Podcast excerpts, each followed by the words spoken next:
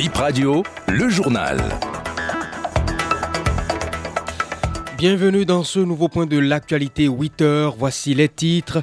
Le Gabon sur la scène internationale avec le coup de force intervenu mercredi. Ali Bongo déchu quelques minutes après sa victoire pour un troisième mandat. Réaction de la communauté internationale à suivre. Malenville est environ désormais à l'abri des conséquences sanitaires liées au séjour forcé des camionneurs dans la ville. Des mesures concrètes prises par la DDS Alibori pour appuyer la sensibilisation. Bonjour à toutes et à tous et merci de vous informer via BIP Radio. Le Gabon au premier rang de ce nouveau point de l'actualité. Un groupe de militaires s'est emparé mercredi du pouvoir en évinçant Ali Bongo. Un coup d'État intervenu peu de temps après la proclamation des résultats d'un nouveau mandat pour Ali Bongo. Des réactions fusent de toutes parts pour condamner ce coup de force. Voici le résumé présenté par Rachida Oussou.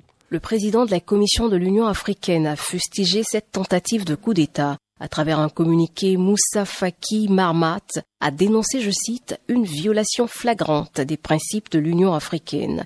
Des réactions aussi en Europe. Paris suit avec la plus grande attention l'actualité gabonaise, a laissé entendre la première ministre française Elisabeth Borne. Le porte-parole du gouvernement, Olivier Véran, a condamné le coup d'État. Extrait de ses propos, nous rappelons notre attachement à des processus électoraux libres, transparents, a laissé entendre Olivier Véran.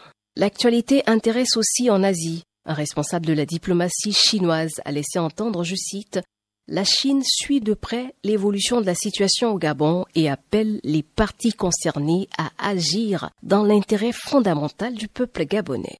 La Maison Blanche partage sa profonde préoccupation et suit de très près la situation le patron de l'ONU, Antonio Guterres, condamne fermement la tentative de coup d'État et invite au dialogue, rapporte son porte-parole, Stéphane Duragic. Le Gabon appartient depuis juin 2022 au Commonwealth. L'organisation a exprimé sa profonde préoccupation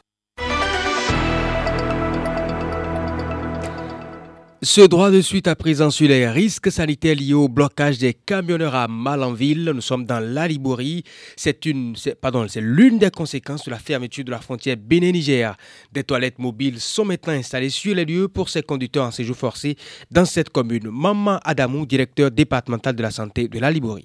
Il y a des choses qui sont prédisposées. On a déjà des latrines dans des situations pareilles que nous déposons. C'est des trucs euh, de fortune. C'est-à-dire c'est industriel. Hein. Il y a un truc qu'on met en place et on met un bidon et on vide le bidon. On en a déposé plus d'une dizaine quand même. Parce que ah, c'est pas que les camions sont totalement garés comme ça sur la voie. Bon, ils sont garés sur une distance euh, d'à peu près 10 km, mais la majorité des véhicules sont garés dans les villages environnants, c'est-à-dire au bord de la route quoi. Donc ils utilisent les latrines des populations.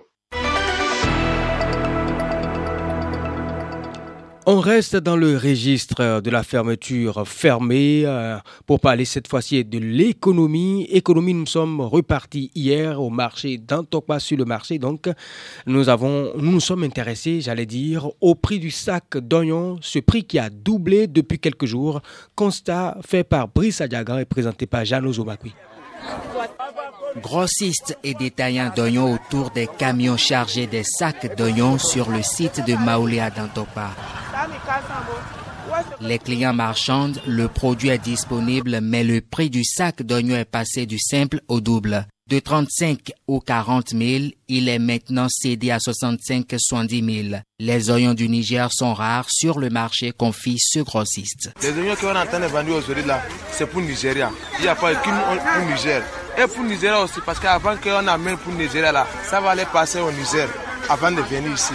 Parce que s'ils ont dit que ça va passer par là, tout le droit pour venir là, ça va devenir cher et ça va consommer beaucoup d'argent.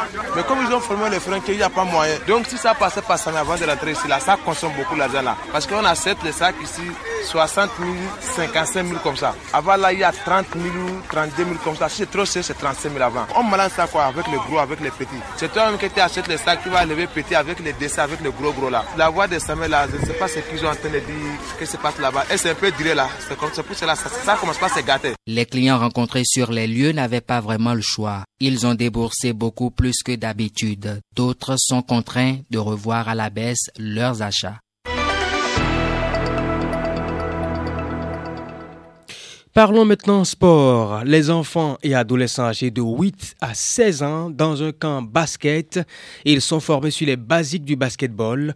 Ouvert mercredi, le camp referme ses portes ce samedi 2 septembre. Félicité Adin, basketteuse et coach sur le camp.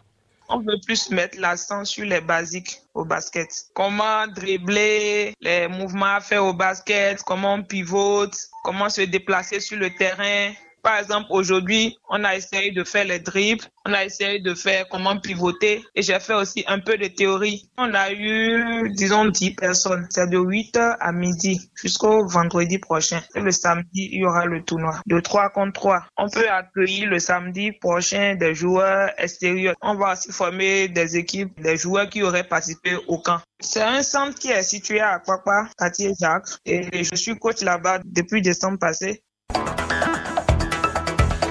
Bip Info 8 Stop et fin. Merci d'avoir été là.